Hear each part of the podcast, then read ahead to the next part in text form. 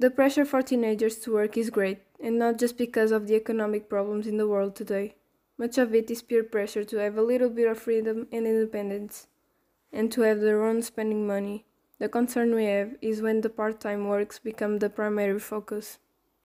These are the words of Roxanne Bradshaw, educator of the National Education Association. Many people argue that working can be a valuable experience for the young. However, working more than about 15 hours a week is harmful to adolescents because it reduces their involvement with school, encourages a materialistic lifestyle, and increases the chance of having problems with drugs and alcohol. Schoolwork and extracurricular activities tend to be put aside when adolescents work long hours.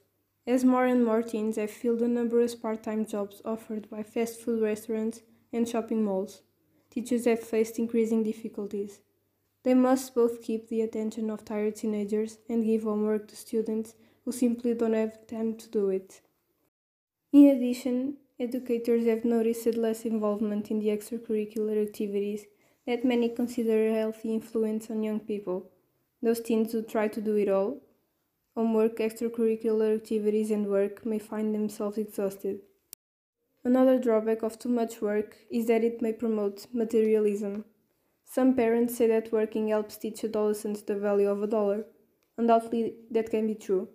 It's also true that some teens work to help out with the family budget or to save for college. However, surveys have shown that the majority of working teens use their earnings to buy video games, CDs, clothing, or mobile phones. In many cases, experts point out, they are becoming accustomed to a lifestyle they won't be able to afford in the future, when they no longer have parents paying for food and lodging.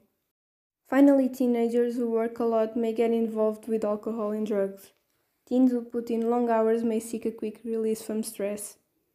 Teenagers can enjoy the benefits of work while avoiding its disadvantages simply by limiting their work hours during the school year. As is often the case, a moderate solution will be the healthiest and most rewarding.